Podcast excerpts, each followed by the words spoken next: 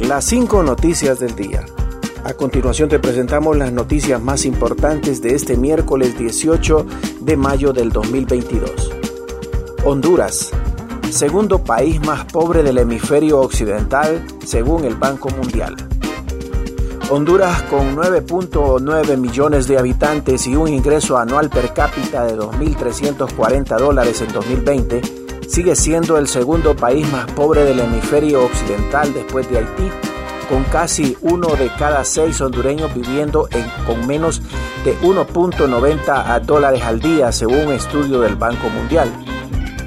El estudio del Grupo Banco Mundial, diagnóstico del sector privado en Honduras, presentado este miércoles en Tegucigalpa con la Corporación Financiera Internacional IFS, señala además que el crecimiento del ingreso per cápita anual ha promediado solo el 1.2% desde 1960.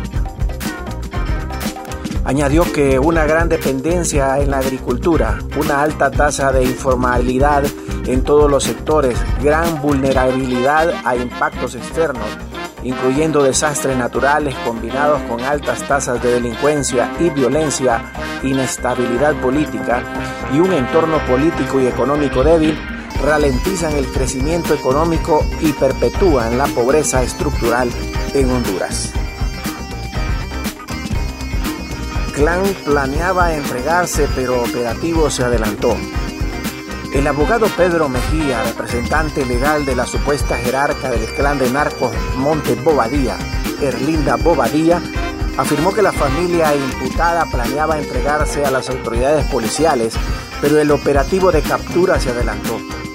Según el profesional del derecho, Erlinda Bobadilla le indicó que ella no sabe nada sobre el paradero de su hijo Juan Carlos Montes Bobadilla, a quien le aconsejó que se entregue para no morir abatido por la Policía Nacional como su hermano Tito Montes Bobadilla. Ellos tenían planificado entregarse a la autoridad porque desde que empezó eso de las recompensas, ellos comenzaron a sentir una enorme presión y temor. Tanto ellos como sus familiares temían que incluso los cazarrecompensas le dieran muerte, amplió Mejía. Continuamos con las noticias en las cinco noticias del día. Reciben como un héroe los restos mortales de Tito Bobadilla en Colón. Como un verdadero héroe fueron recibidos los restos mortales de Tito Montes Bobadilla, 32 años, quien perdió la vida el pasado domingo en un operativo realizado por la Policía Nacional en una zona montañosa en el departamento de Colón. Un centenar de personas en motocicletas, vehículos y la aglomeración de personas en la orilla de la calle de la aldea Francia, en el municipio de Limón, departamento de Colón, recibieron al menor de los Bobadías. Horas más tarde le dieron cristiana sepultura, dando el respaldo a la familia Montes Bobadilla en ese sector. La muerte de Tito Bobadilla ocurrió cuando este disparó en contra de los agentes de las fuerzas especiales y luego se dio la captura de su madre Erlinda Bobadilla y tres personas más vinculadas a la distribución, importación y suministración de drogas, así como el lavado de ganancias ilícitas de narcóticos a través de América Central, México y los Estados Unidos de América. Asaltan a pasajeros que viajaban en bus rapidito cerca del Estadio Nacional.